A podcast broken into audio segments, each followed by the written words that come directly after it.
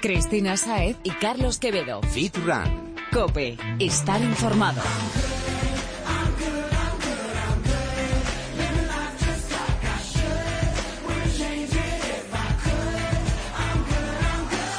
Bienvenido Fitrunner. Llega una semana más tu programa de fitness, running y nutrición deportiva y viene cargado de contenidos que te van a venir fenomenal para que saques el máximo partido a tu día a día. Sabemos que no te dedicas a esto, que es un hobby. Y como somos conscientes del esfuerzo que tienes que hacer para organizarte y que te dé tiempo de todo, hemos vuelto a contactar con los mejores para que lo que hagas sea productivo. ¿Qué te parece? Yo no sé lo que estarán esperando nuestros, nuestros oyentes, pero yo desde, desde luego que tengo unas ganas de empezar a disparar preguntas que no, no me tengo.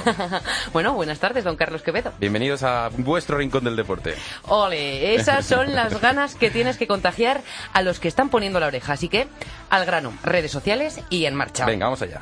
Toma nota y no pierdas ni un minuto más para contarnos tus dudas y tus progresos. Estamos en Twitter arroba fitran-cope, en facebook.com barra fitrancope y también, por supuesto, estamos en Instagram. Somos fitran-es. ¿Vamos? Adelante.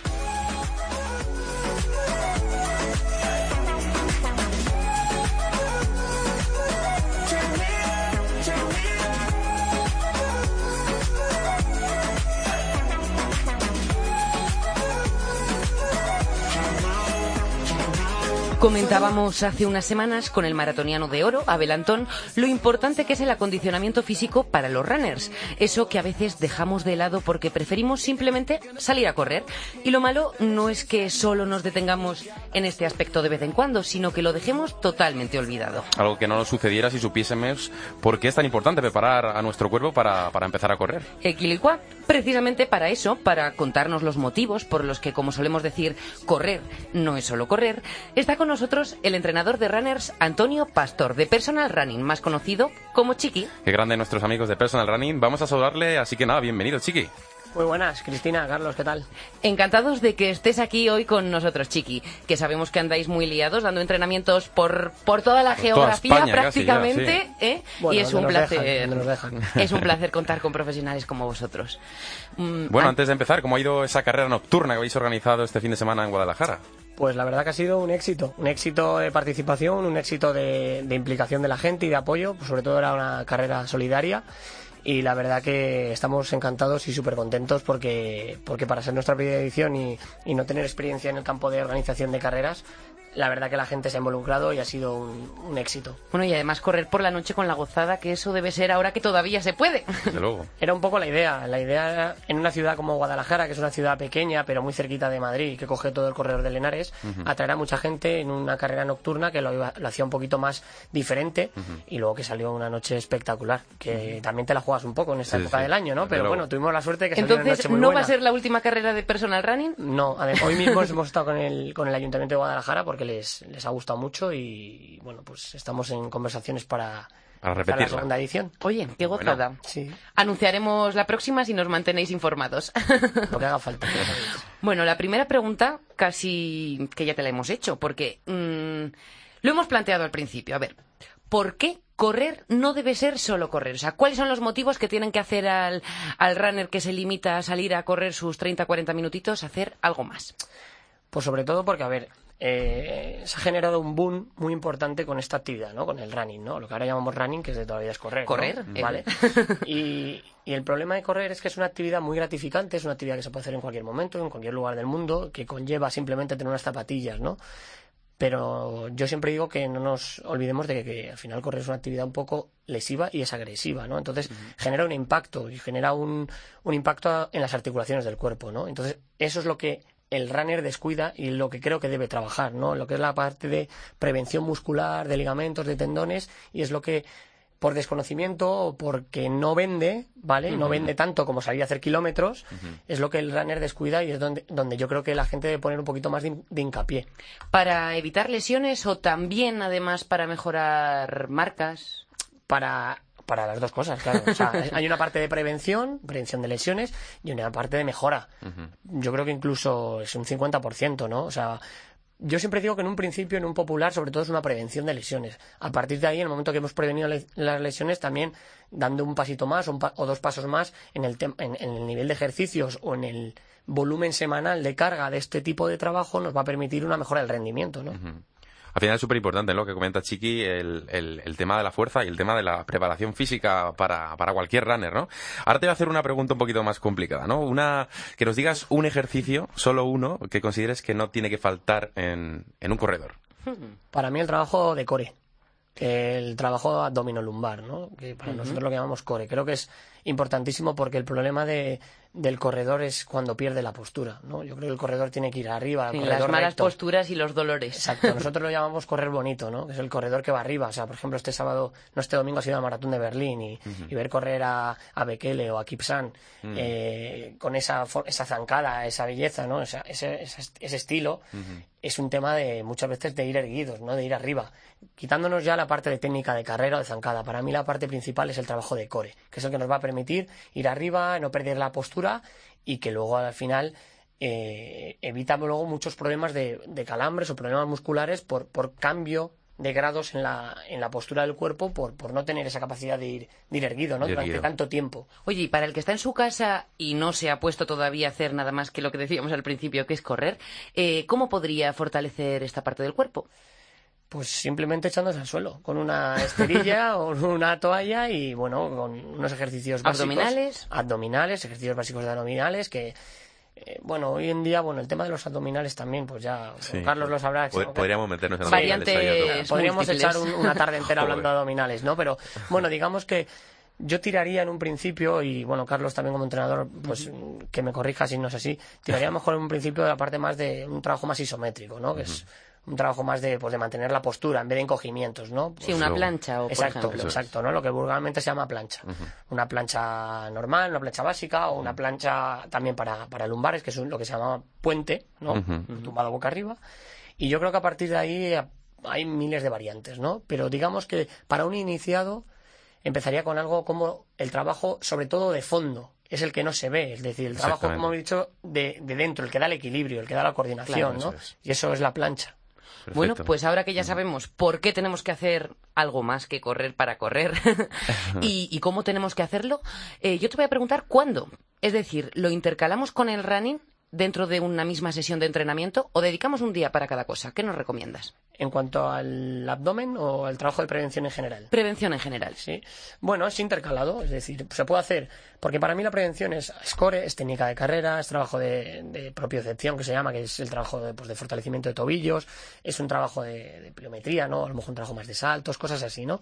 Y esto se puede hacer perfectamente o después de un entrenamiento de carrera, ¿vale? O se puede hacer intercalado, o sea, da un poco igual, depende mucho mm, del tipo de corredor que seas, yo creo, de la, de la experiencia que tengas, del tiempo que dispongas, porque no todos los runners disponen del mismo tiempo, ¿no? Claro, no te puedes tirar igual hora y media para hacerlo todo. Exacto, hay gente que a lo mejor le puede dedicar dos horas, dos horas, dos horas, tres horas a un entrenamiento y hay gente que le puede dedicar media hora, ¿no? Entonces, a lo mejor tiene media hora por la mañana y media hora por la tarde, entonces no tiene que hacer partido, ¿no? Entonces, lo importante no es el tiempo, lo importante yo creo, y es lo que yo intento inculcar a mis deportistas, es que si tú tienes un entreno de 60 minutos y tienes que hacer eh, te he puesto 60 o te han puesto 60 minutos más trabajo de, de abdomen y tienes una hora para hacer ese trabajo, es casi mejor que hagas 45 minutos y el trabajo de abdomen que no 60 minutos y me voy corriendo, ni abdomen, ni estiro, ni nada, porque al final es lo que se dejan sin hacer, ese trabajo de prevención. Porque no, mola tanto que salía a correr, ¿verdad? Exacto, exacto no, no, es que el, problema de... No te registra la app los kilómetros que has corrido esa tarde. El problema de los abdominales y los tiramientos es que no aparecen en el, en el, en el Strava, ni en el Rantastic, ni en ningún lado.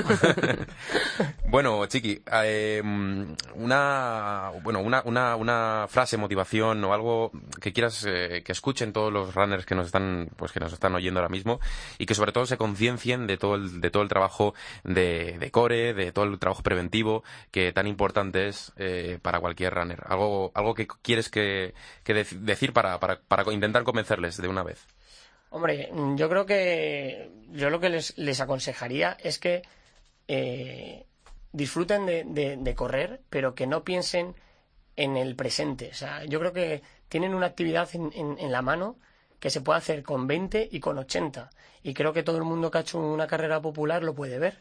contábamos, contábamos en el último programa, fíjate, que el hombre que ha culminado una maratón con más años, lo ha hecho con 92 años. Si es que correr, realmente, de verdad lo digo, se puede hacer con cualquier edad. O sea, desde que naces prácticamente y te pones a andar, corres, ¿vale? Y una persona de 92 años puede correr. Entonces, yo lo que les intento hacer ver, o, quiero que la gente se dé cuenta, es que no se quede con el boom de ahora, sino que es que de verdad no es un boom, es que es una actividad que ha venido para quedarse y que se puede hacer durante años y años, pero necesitamos esa parte de prevención y es una parte que es como desayunar, comer y cenar. O sea, hay que meterla sí o sí y de verdad merece la pena porque creo que disfrutar años y años de carreras, de maratones, de, de, descubrir lugares corriendo, de hacer turismo corriendo, creo que es increíble, mm. como dice Carlos. Oye, pues no sé a los oyentes, pero a mí me has convencido. Sí, sí, nos has convencido a todos. es un estilo de vida al final, entonces yo creo que la gente que comparte este estilo de vida tiene que intentar mantenerlo a lo largo del tiempo. Bueno, esperemos que así sea. Y ahora te vamos a pedir que te quedes unos minutitos aquí esperando porque hemos contactado con una runner que nos va a contar cuál es su objetivo para esta temporada y a la que quizá puedas dar algún consejillo, ¿te parece? Aquí estoy. Bueno, pues Jesús, mm, vamos a presentar a esta amiga con otro temazo.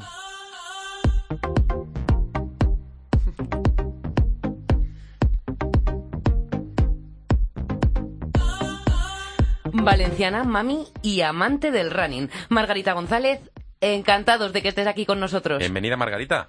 Hola, buenas noches. Buenas tardes. bueno, casi casi ya noches, así que... Casi tarde noche ya. A ver, cuéntanos qué objetivo te has propuesto tú después de las vacaciones de verano.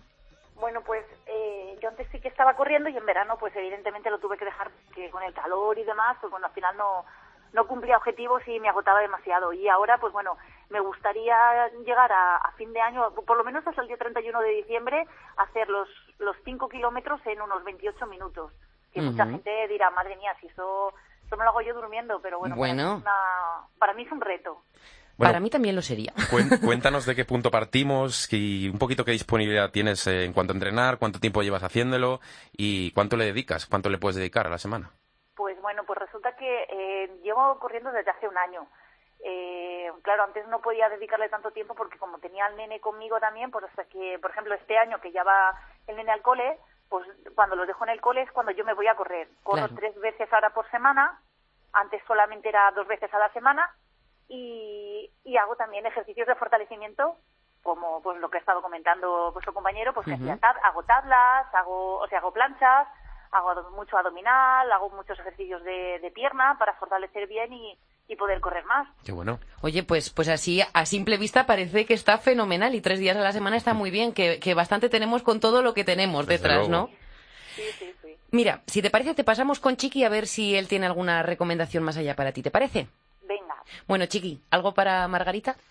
Pues a ver, Margarita, yo creo que realmente eh, tienes aprendida la lección. O sea, la verdad que eres la deportista modelo ahora mismo. Que va, que va, que madre mía, me falta mucho camino por recorrer. Bueno, pero lo bueno es que el, tienes bastante más de lo que nosotros llamamos el A, B y C, ¿no? O sea, eres una persona que ya trabajas esa parte de abdomen, esa, trabaja esa parte de prevención. Simplemente, pues de aquí al 31 de diciembre que quieres eh, mejorar esa marca en los 28, de 28, quieres bajar de 28 minutos en el 5K, pues yo creo que lo que tienes que hacer sobre todo es un trabajo un poco más de cara a, mejorar los ritmos, pues un trabajo más un poco de cambios de ritmo, eh, hacer un trabajo más de series a lo mejor en pista. No sé si alguna vez has tocado la pista de atletismo.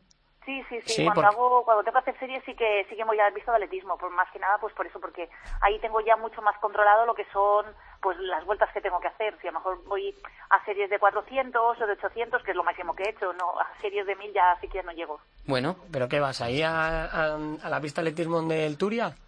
Eh, no, bueno, es que yo soy de Novelda, entonces ah. voy a la pista de atletismo de aquí, de, de Novelda. Vale, pues oye, es que...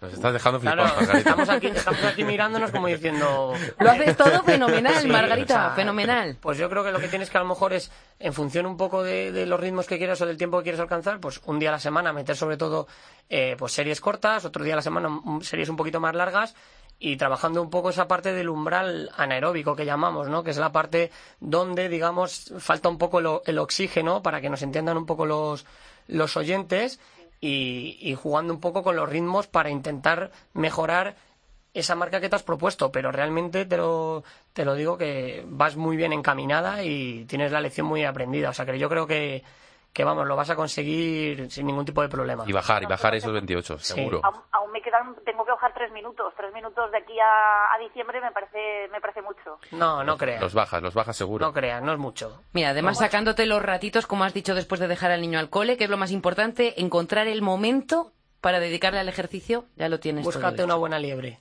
Búscate, enga- engan- engancha a alguien que te ayude con las series y, y nada más que a seguirle. Pues sí, la verdad es que sinceramente yo me agobio un poco si corro con alguien porque eh, veo que a lo mejor la otra persona quiere, o sea, tiene que ir reteniéndose y yo encima tengo que ir acelerándome y me, me pongo más nerviosa y por eso sinceramente me gusta más correr sola. Bueno, Pues mira, Yo sí. me voy fiando más del, del, del pulsómetro. Voy Bueno. mirando el ritmo que llevo y siempre trato de, de, pues eso, pues de mejorar con el pulsómetro. Si porque tienes una- alguien, si tienes una prueba de esfuerzo, Margarita, pues es el mejor hecha, es el mejor medio, ¿eh? Sí, sí, en, en- sí, toda la gente me lo comenta porque hablo con una mejor, cualquier chica que corre o lo que sea y todos me dicen, no, es mejor que corras con alguien porque si corres con alguien verás tú cómo vas a mejorar enseguida, no sé qué, pero no sé. Es una buena terapia de pareja, ¿eh? El correr con alguien. Sí, mi marido a veces también se viene a correr conmigo, pero a mí, a mí me mata. Nada, mira, yo Mira, también, tienes- como tú, opino que nada de correr en compañía. Corres con los cascos puestos y así escuchas programas pues tan entretenidos como este. Pues yo, yo, yo sí que estoy con Chique. Yo al final, si corro con alguien, eh, primero me motivo más y, joder, al final puedo rendir un poquito más porque el día que yo no estoy, está el otro. Y el día que el otro no está, Sí, que estoy va yo. tirando de ti. Al final vas tirando y te vas poniendo unos objetivos. Además, te con- yo creo que te concentras un poco más. Depende, ¿eh? Que pasa- Búscate, búscate alguna persona que, bueno, pues le tengas un poquito de, mani- de manía de tierra y, y- y tengas que alcanzarle de alguna manera. Claro, no, es que también tendría que buscar a alguien que tenga un ritmo más o menos igual que yo. Lo que pasa que la, la gente que yo conozco, todos corren bastante más que yo, entonces no Bueno. puedo encontrar a nadie que pueda hacerme, pues eso, que a lo mejor que corra, en este caso, en mi caso, que yo suelo ir a unos, a 6.30 más o menos cuando hago una carrera larga, a lo mejor alguien que fuera a 6. No encuentro a nadie que a lo mejor fuera a 6 para, a lo mejor en tiradas a lo mejor de 5 kilómetros, pues que vaya a 6 o a 5.50. Ya. Bueno, pero mira, poquito a poco y además, A como, ahora sí, como ¿no? vas a mejorar con todo esto que nos has contado, que es que lo tienes de de sobra para final de año, ya verás como, como en primavera estás corriendo con tu compañero ideal. Esta novela, esta novela escuchándote. Alguien, alguien se te va a presentar, ya verás. Bueno, Margarita, con todo esto que hemos hablado, creo que vas a llegar al verano, pues eso, consiguiendo la marca que deseas, pero, pero de sobra. Eh, lo más importante son las ganas y tú las tienes, ¿no? Las, las Sí, tienes de sobra. sí. Pues mira, con eso lo tenemos todo hecho, Margarita. Motiv- Motivación a tope. Eso es. Eso es. Un placer que hayas estado con nosotros esta tarde. Igualmente. Gracias. Venga, vosotros, gracias. Hasta luego. Hasta luego, chao. Bueno, e igualmente agradecidos a Antonio Pastor, Chiqui, entrenador y socio de, de Personal Running. Te lo decía al principio y te lo repito. Muchísimas gracias por sacar un huequito de tu tiempo. Nada, gracias a vosotros, Cristina y Carlos. La verdad que ha sido un placer y, y os doy la enhorabuena por el, por el programa porque creo que es necesario que, que la gente se entere un poquito de, de más cosas de lo que es simplemente eh, sumar y sumar kilómetros, ¿no? Que esto conlleva muchas más cosas.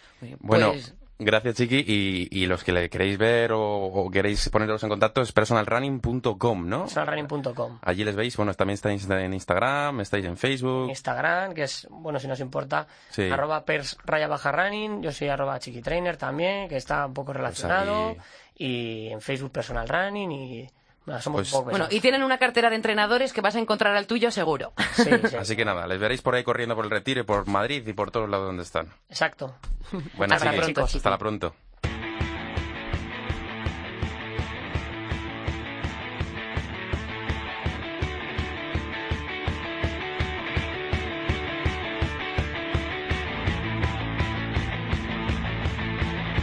Ha llegado la hora de sentarnos a la mesa.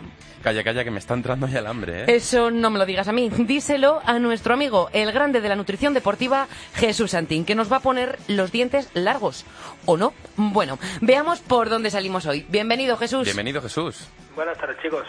Mm, después de haberte escuchado durante todo este tiempo, Jesús, creo que a nadie le queda ninguna duda de que es esencial que consumamos proteínas. Son las que conforman la estructura de los tejidos del cuerpo y, en definitiva, las que construyen nuestros músculos, entre otros componentes. Pero la cosa es que, como siempre, por una falta de información o una información demasiado superficial, muchos siguen consumiéndolas de manera mm, errónea. Así que nos echas un cable, ¿te parece?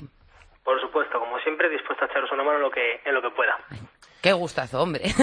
Bueno, yo lo, lo primero que, te, te querría preguntar es cómo calculamos realmente la cantidad que tenemos que tomar de, de la proteína.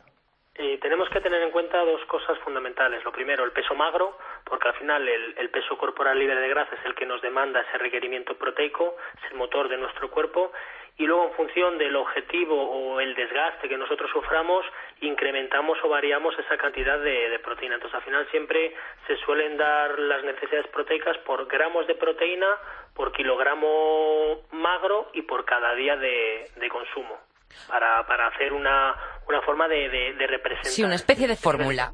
Eso es. Y luego los rangos de proteína pues oscilan mucho en función de las personas desde personas sedentarias, deportistas de fuerza, eh, luego rangos experimentales en los que tampoco se está eh, de acuerdo, hay estudios fehacientes que demuestren que, que esos rangos de proteína son válidos o no. O sea, que depende de tantas cosas que casi que lo mejor es que nos pasemos a verte y nos digas cuánto tenemos que comer y para qué. bueno, siempre intentamos especificar en cada tipo de persona. Por ejemplo, casos concretos. Una persona sedentaria se suele estimar pues que aproximadamente en torno a 0,8, he leído que hasta 0,5 me parece insuficiente, un gramo de proteína por kilogramo y por día. Deportistas de fuerza, en el otro extremo. ¿Pero por kilogramo de peso o de músculo? De kilogramo de peso magroso y de kilogramo músculo uno ya tiene. Si tenemos una persona que está al 20% de grasa, quitaríamos ese 20% y calcularíamos en base al otro 80%. Esto es súper importante, ¿eh? porque normalmente lo que lo que la, lo que dice la, la OMS y todo esto es por, por peso, de, pero peso general, o sea, incluyendo grasa, vísceras, etcétera. Aparte de que no valora, y siempre es la eterna discusión, que los parámetros que establece no tienen en cuenta al deportista. Es decir, si yo consumo un porcentaje de proteínas eh, recomendado para una persona sedentaria, probablemente mañana no pueda moverme de la cama.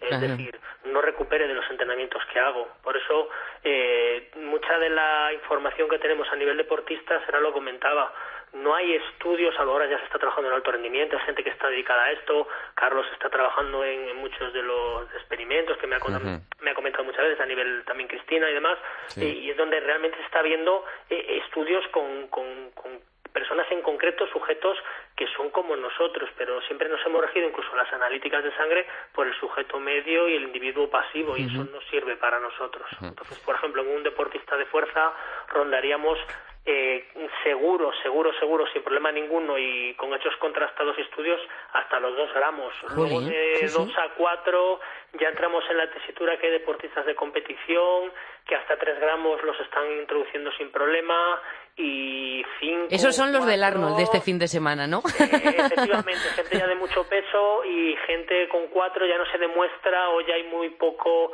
muy pocos eh, estudios que demuestren que sí hay una mejora. Entonces, rangos seguros dos, dos gramos y medio, tres. Podemos dar esa pequeña horquilla. Con dos estamos seguros, con tres entramos un poquito en, la experiencia personal de cada uno.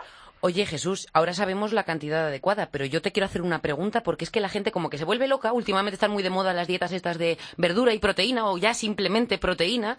Y yo te quiero preguntar, ¿pero la proteína puede engordarnos si nos pasamos de esta cantidad que nos estás diciendo? A ver, todo alimento puede llegar a engordarnos, es decir, el problema es que al final eh, yo he visto incluso gente aquí que me trae dietas planteadas a nivel de lo que sería escoger alimentos de dieta, de lo que conocemos como dieta, y tienen un sobrepeso, con lo cual está claro que hay algo que falla.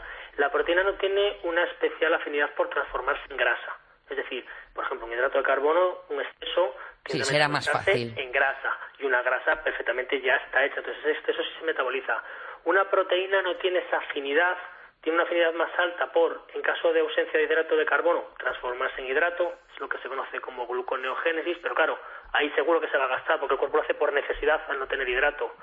O como peor de los casos, al final se secreta o se desecha en bases nitrogenadas, por eso el sudor de la gente que toma un exceso de proteína, eh, al final huele a amoníaco. algo que también se detecta, no es por nada, pero en el aliento, ¿verdad? En el aliento, una acidez en el aliento y sobre todo también eh, al final las analíticas comienzan a dar transaminasas y bases nitrogenadas excesivamente altas. Quiere decir que al final el cuerpo no todo lo que, lo que come. Mm, bueno, pues ahora vamos a ponernos en un ejemplo concreto, ¿te parece? Vamos a darle. Eh, si tengo que consumir, por ejemplo, 50 gramos de proteína por ingesta, mm, ¿eso significa que me tengo que comer 50 gramos de pechuga de pollo o cómo va? No, primero, tenemos que tener en cuenta una cosa ahí que no has comentado, pero va a colación, es la capacidad sobre proteína de cada individuo. Eh, mm. no todos tenemos la misma capacidad y eh, por comida se pueden absorber eh, desde 40, 50, 60 gramos de proteína, depende de la persona y el requerimiento, es decir, no somos lo que comemos, sino lo que podemos absorber, ¿vale? Y luego la segunda parte, eh, 50 gramos de, de pollo no son íntegramente proteína, cada 100 gramos de pollo rondan, depende de las tablas en las que mires, entre 18 o 20 gramos de, de proteína. Uh, o sea que nos tenemos que comer casi 300 gramos para hacer los 50 gramos de proteína. No llegaría, pero más o menos unos 210, 220 Lo que es una, una, una, pechuga de pollo es normal. Nosotros cuando hablamos de gramos de proteína no hablamos de gramos de alimentos que sean mayoritariamente proteicos, sino de cuánta proteína contiene ese alimento. Entonces habría que hacer esa regla de tres. Eso es. Y si no me equivoco, creo que los pescados tienen más proteína y mejor proteína, ¿no? Bueno, eso ya lo hablaríamos, ¿no? El tema de la calidad proteica y demás, pero yo creo que tienen un poquito más de proteína por, por 100 gramos, ¿no? Los pescados no, al contrario, los pescados tienen menos porque tienen más componente de agua. La ventaja o la bondad de los pescados, que sobre todo se utilizan en periodos de precompetición, es eh, por su limpieza a nivel de grasa, es decir, no ah, lleva casi ningún tipo de grasa al pescado añadido y es una proteína de digestión muy fácil, entonces no dilata el abdomen, no genera esa inflamación eh, para gente que consume cantidades altas de proteína porque su, su deporte lo requiere. Siempre eh, ha habido distensiones abdominales y demás que se han corregido mucho cambiando la fuente de proteína. Esto es de las últimas cositas que están utilizando los preparadores americanos, el cambiar el típico bollo toda la vida por pescado, por gambas y están viendo que hay mucha corrección en la dilatación abdominal porque no genera esa inflamación en el sistema en el sistema digestivo. Oye, pues ahora que ha introducido Carlos el tema de los pescados, yo he oído entre las recomendaciones que, que se dan para consumirla eh, lo de tomarla eh, de distintas fuentes. Sí, eso esto tiene lógica.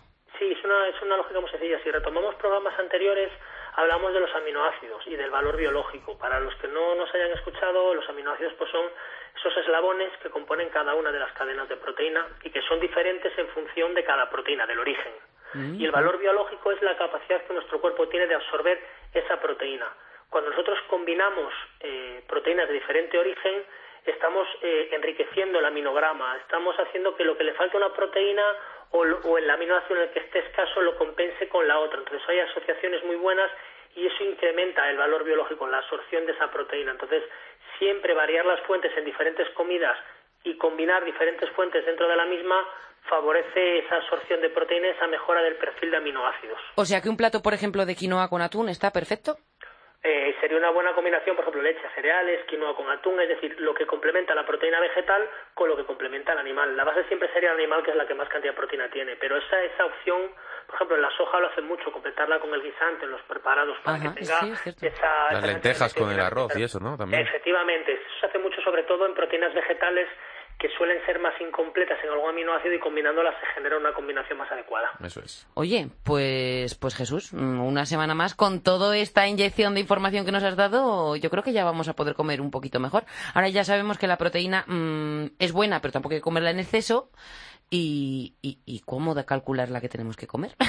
el mayor problema de la proteína es, es lo que más eh, me gusta recalcar a la gente, es que la proteína no es dañina. Lo malo es el exceso proteico que uno no asimila. Eso es lo que al final acaba generando a la larga y con los años problemas hepáticos o de riñón, pero siempre ese consumo excesivo, esa cultura del, del más el mejor, más no es mejor, lo necesario es lo mejor. Entonces siempre hay que calcular en base a lo que necesitamos.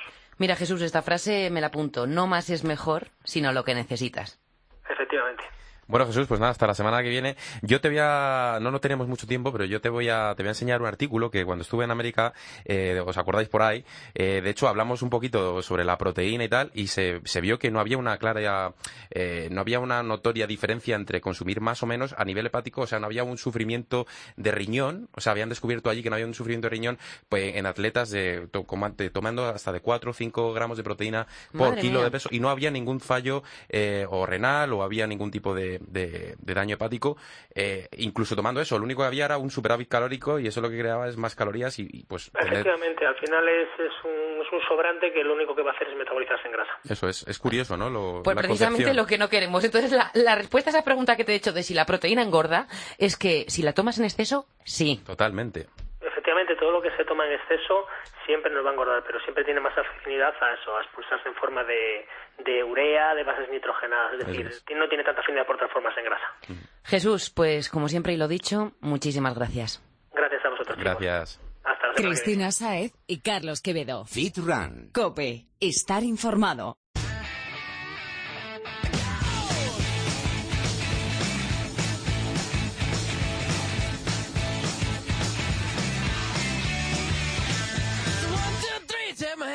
Me because you look so fine that I really wanna make you mine. I tell you, look so fine that I really wanna make you mine.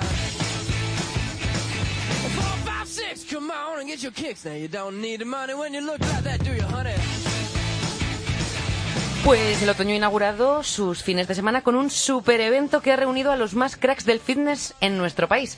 ¿Sabes de qué hablo? No tengo ni duda, ni, ninguna duda, Chris. El Arnold Classic, que se ha celebrado este año en Barcelona y que ha traído sobre todo a unos talentos espectaculares de todo el mundo.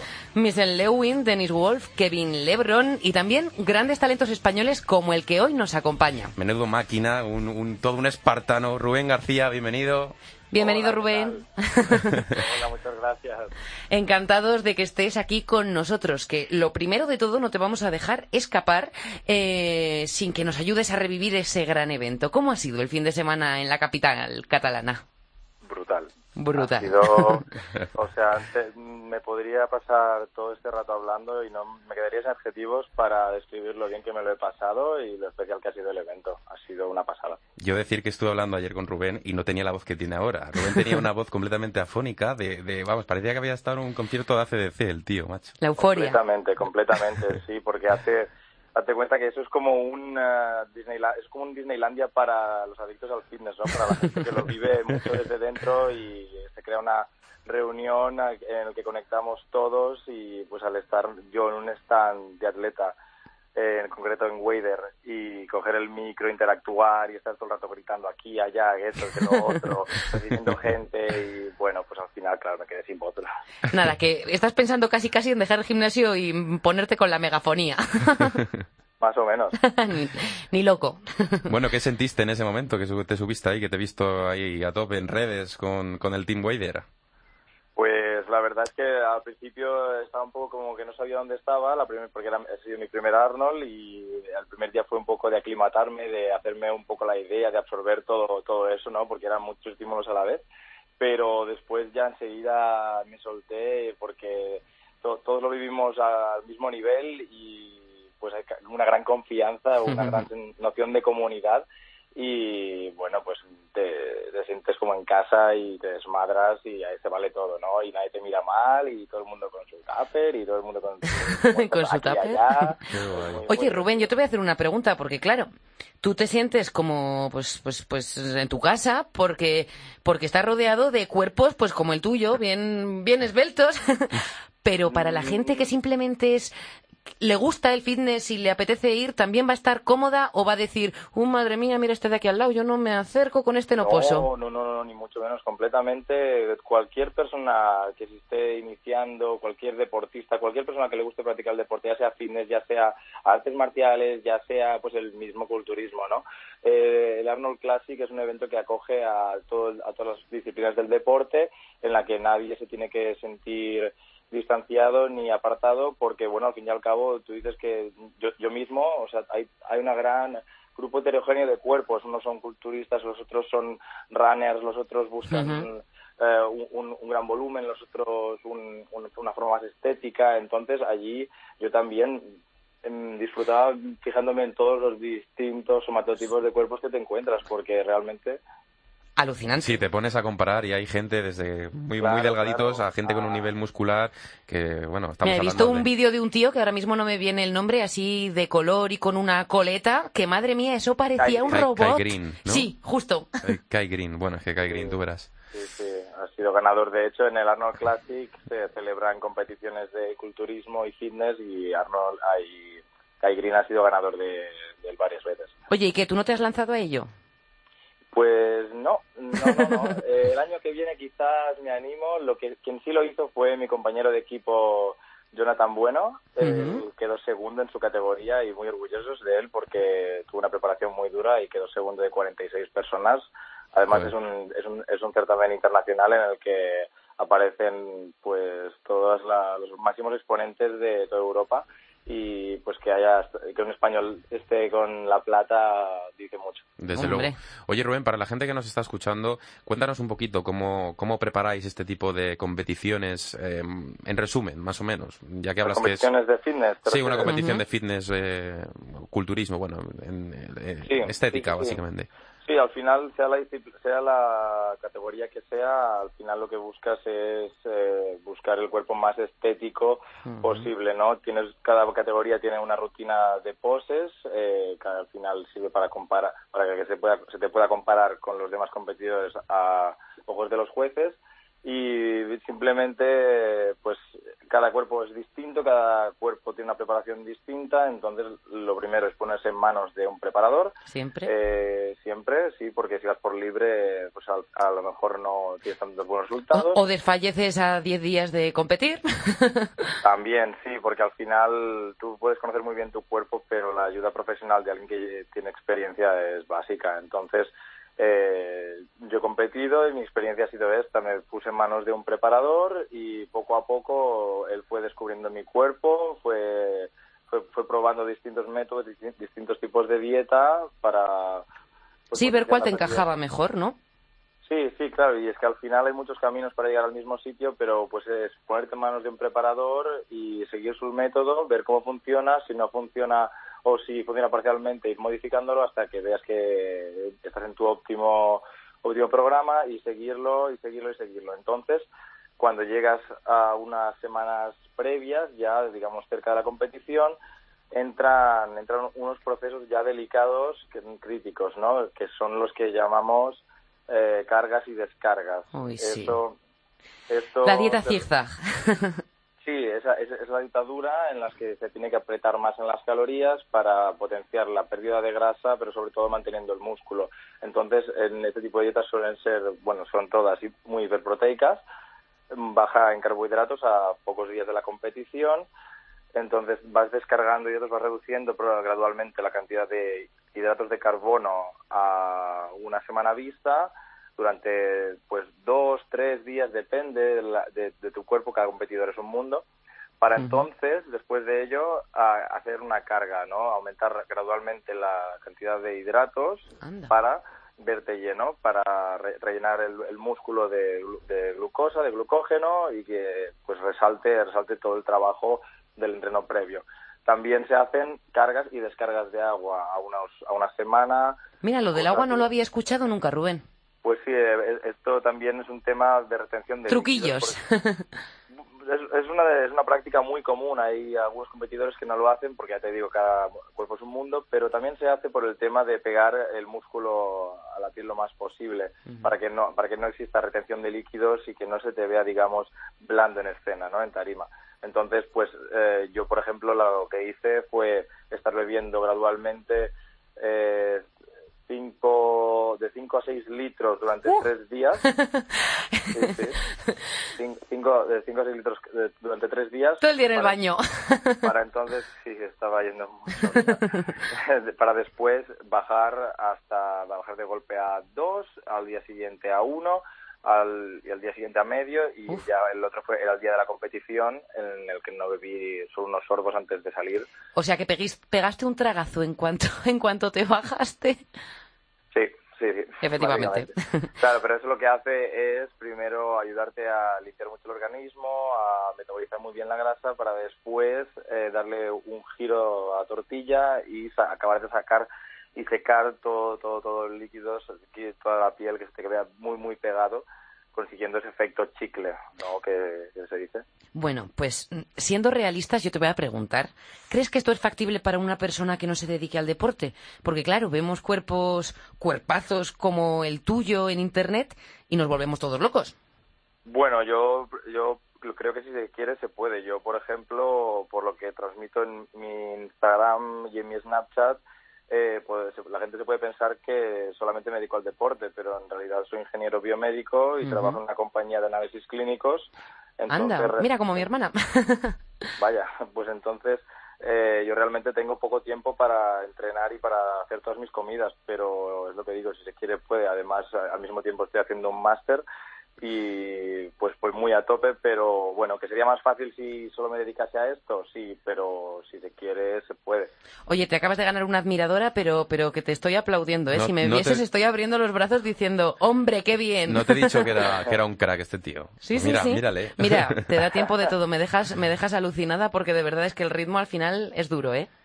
Sí, bueno, también hay que ver los antecedentes, ¿no? Hay gente que se toma el deporte de una forma, más salud, otros que lo viven más. Yo tengo unos antecedentes eh, que me han hecho que me motive mucho y que me guste mucho entrenar. Entonces, por otro lado, tengo mi interés científico que siempre lo voy a tener y pues son mundos aparte, son mundos separados, pero no por ello no pueden, no, no, se tienen que... no incompatibles. Sí, sí, sí. Lo que me gusta de eventos como el Arnold es que cada vez más el fitness eh, está tendiendo a un mercado más global, ¿no? un mercado más salud. Entonces, el, el, Arnold Classic mantiene ese espíritu, digamos, fitness culturista, pero cada vez se abre más al público en general, haciendo que pues como tú decías, eh, alguien de a pie que no lo viva tanto, pues no, no siente ese rechazo que quizás hace unos años se sentía, ¿no? Hacia estos cuerpos tan extremadamente Yo me acuerdo el, la primera edición aquí en Madrid, que la verdad que fue espectacular para todos, ¿no? Eh, para todo el mundo que iba a ver a este tipo de, de, vamos, de culturistas con, con esa, ese nivel de masa muscular era, espectacular. Bueno, Rubén, pues nada, ha sido un verdadero placer tenerte aquí. Eh, yo a este señor que con el que estamos hablando ahora le veo dentro de dos semanitas en la Spartan Race de Barcelona porque aparte de fitness y tal, aparte es espartano. O sea que no eres un cuerpo musculado rígido, sino que también eres flexible. No, veas cómo corre aquí el amigo. Y ágil. No veas cómo corre aquí el amigo. Así que nada, nos vemos por allí, por, por tu tierra, con muchas ganas. Y... muchas, muchas ganas. Y, nada, pues eso, un abrazo muy fuerte. pues mira, yo te voy a decir, Rubén, que a lo mejor donde te veo es en Playa de Aro, porque es un destino que me encanta y sé que eres de allí, ¿eh? Y me ha hecho mucha ilusión, porque voy a menudo. sí, pues yo hace bastante que no voy, pero ahora este 13 de octubre, que es mi cumpleaños, tendré que pasarme obligadamente. Pues, muy bien, pues espero verte por allí y cuida la tierra. Claro que sí, bueno, lo voy a hacer. Muchas gracias por tenerme en esta sección de, de la COPE espero veros pronto, tanto por Playa de Aro como por eh, las comas y en Spartacar. eh, de nuevo, gracias y nos vemos pronto. Bueno, eso es. Un abrazo fuerte. Hasta pronto. Venga, un abrazo, espartanos. Chao.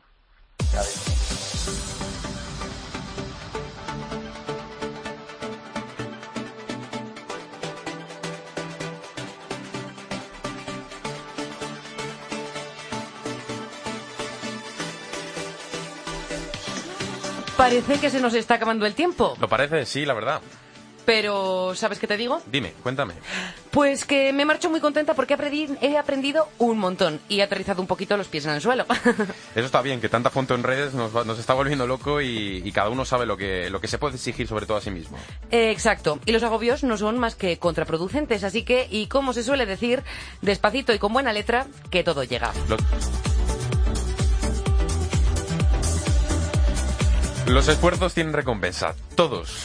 Eso es así. Y lo que también va a comenzar a ser muy frecuente son las carreras solidarias. Para empezar, el 9 de octubre se celebra aquí en Madrid la carrera de la mujer con dos distancias, 10 y 3 kilómetros. Ya hay confirmados grandes atletas y amigos de este programa como Chema Martínez o el ya citado Abel Antón. Y una semana después, el domingo 16, se corre en Bilbao la carrera solidaria contra el cáncer de mama, en esta ocasión organizada por la Asociación Vizcaya y el gimnasio Urtici, Urchit. Y así que nada, ya puedes apuntarte. Eventos de estos que nos encantan correr por una buena causa. Así que si te pilla a mano este fin de semana, no tardes en conseguir tu dorsal. Y si quieres que llamemos a los oyentes a alguna otra carrera de este tipo, escríbenos. Siempre estamos dispuestos a poner nuestro granito de arena.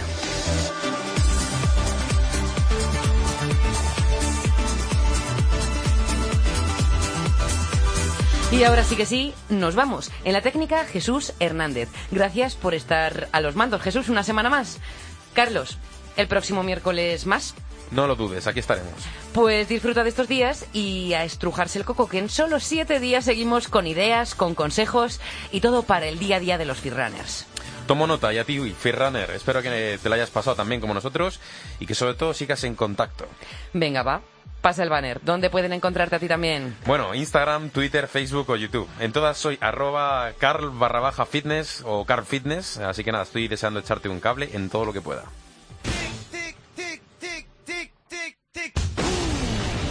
Em, vale. Esto ya sí que es una indirecta, bien directa de nuestro técnico para indicarnos que nos tenemos que ir, que tenemos que decirte adiós, o mejor dicho, hasta pronto. Gracias por estar ahí poniendo la oreja y al otro lado de las redes sociales. Redes que te recuerdo, estamos en Twitter arroba fitran-cope, en facebook.com barra fitrancope y también nos encuentras en Instagram. Somos fitran-es. Que casi se me pasa. Sigue también nuestras listas en Spotify y entrena al ritmo de las canciones que suenan en el podcast.